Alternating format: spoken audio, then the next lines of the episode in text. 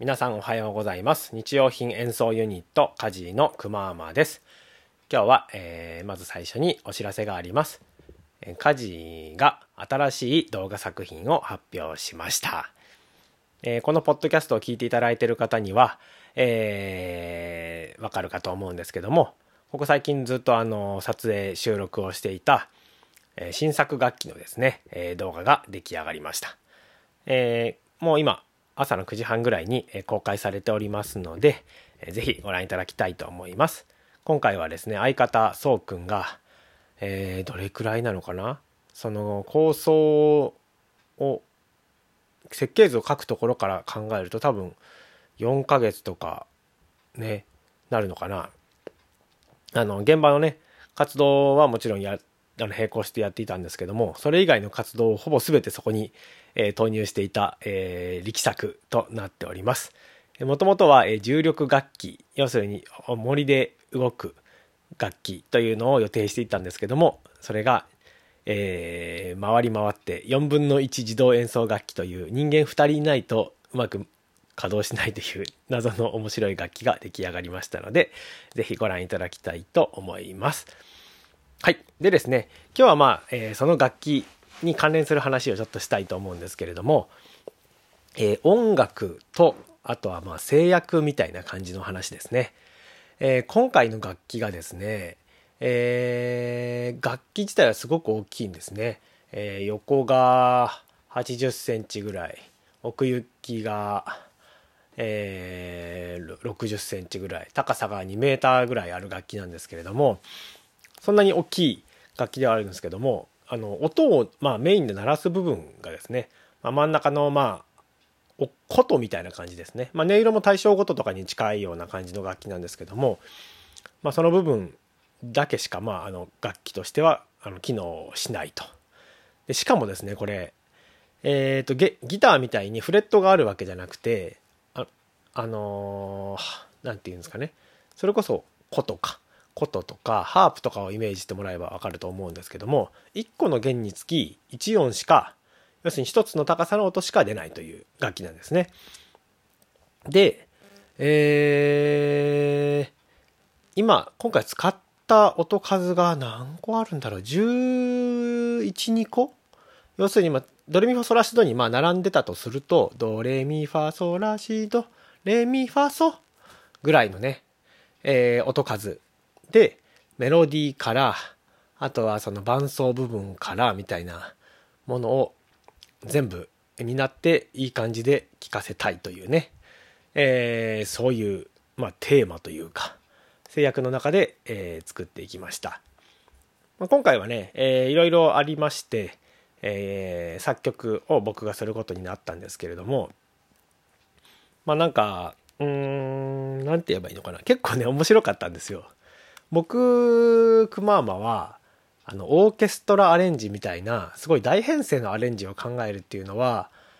どっちかっていうとあんまり得意じゃないっていうかまあそんなに大きなね編成のアレンジっていうのはしたことがないのが正直なところなんですけどもなのでまああんまり得意でもないし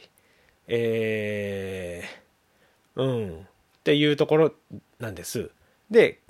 昔はバンドマンとかあとシンガーソングライターとかっていうのをやってた経験が大きいと思うんですけどもそのまあバンド要するに45人編成ぐらいのものとかあとは1人で、えー、完結するようなアレンジとかっていうのを作るのは、まあ、割と向いているというか、あのー、そこそこできるんじゃないかなというふうに思っているんです。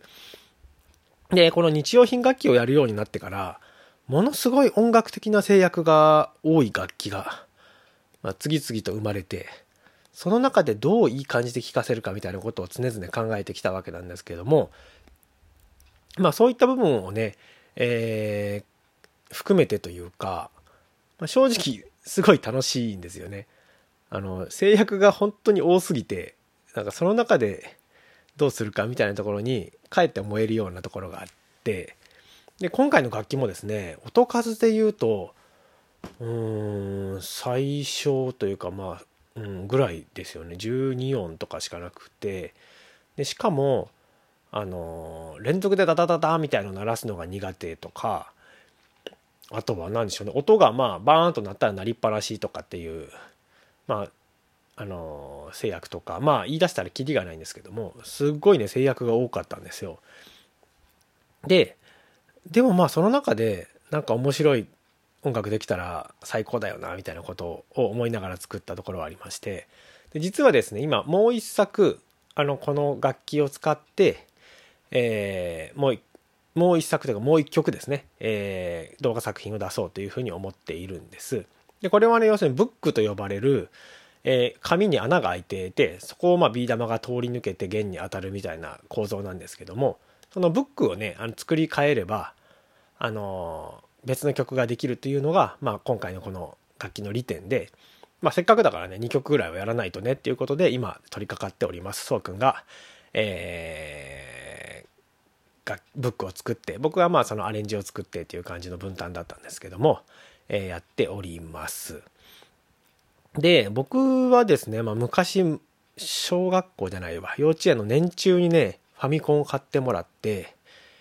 えー、そこからもうね中学校卒業まで狂うほどにねゲームをやっていたんですね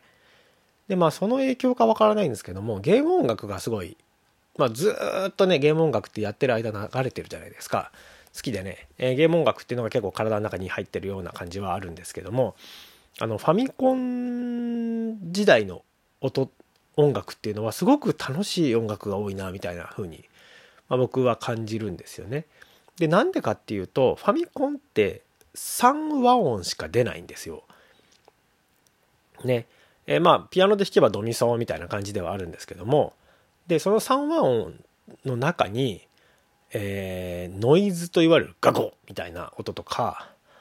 えー、を含めて3和音なんでガコっていうのを入れると、えー、1和音消えると。でジャンプした時にビヨーンみたいなことをやるとそこで1和音を使ってしまうと。で実質まああの1音しか残ってないのかみたいな、まあ、状況によってはそういうふうにもなりうるんですけどもなんでその状態で考えられてるのですごくこう曲が強いというかねマリオマリオねね音楽とかはまあ考えればわかると思うんですけどメロディーがむちゃくちゃキャッチーでもうあの曲しかないなみたいな風にあの皆さんも感じてもらえると思うんですけどもそういう感じですごいこうねあの頭を使ってねその製薬の中で作られたんじゃないかなっていうふうに思うんですね。で逆にこの今のこの現代社会において考えると、まあ、コンピューターがすごい発達したのでいくらでもね音が重ねられるんですよ。でまあ楽器とかっていうのもねすごくもうたくさんね開発されてで洗練されてきてるんですごくねあの使いやすいような楽器が多いんですよね。でこうなってくるとなんかあの制約があんまりない自分で作ればまあ別なんですけど例えばね、まあ、あのコンピューターベースでやるにしてもピアノしか使わないとかっていう話になれば別なんですけども、まあ、今回のまあ僕らが演奏した楽器みたいにもう最初からそのあの制約の中で絶対やらなきゃいけないみたいなものがなかなかね少ないなっていうふうに思うんですよね。っていうふうに考えるとなんかこのこの環境下でやらざるを得ないみたいなものっていうのはすごくあのありがたいというかね僕的にはすごくねあの面白いチャレンジができたかなっていうふうに思っております。でまあ僕はあのポッドキャストとか最近この音声コンテンツが好きであのキングコングの西野さんのねやつとかをよく聞いていたりするんですけどもちょうど今日ねそんなような話があって制約ができるとその中で人はまたいろいろあの頭を働かせて考えるという話をしていてなんか今回の自分の話にもすごく通じるところがあるなみたいなことを思った次第です。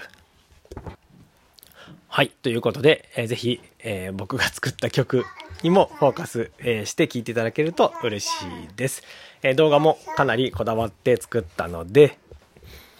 え、楽器、え、もう要するに全体でね、え、楽しんで、え、もらえると嬉しいです。はい、という感じでした。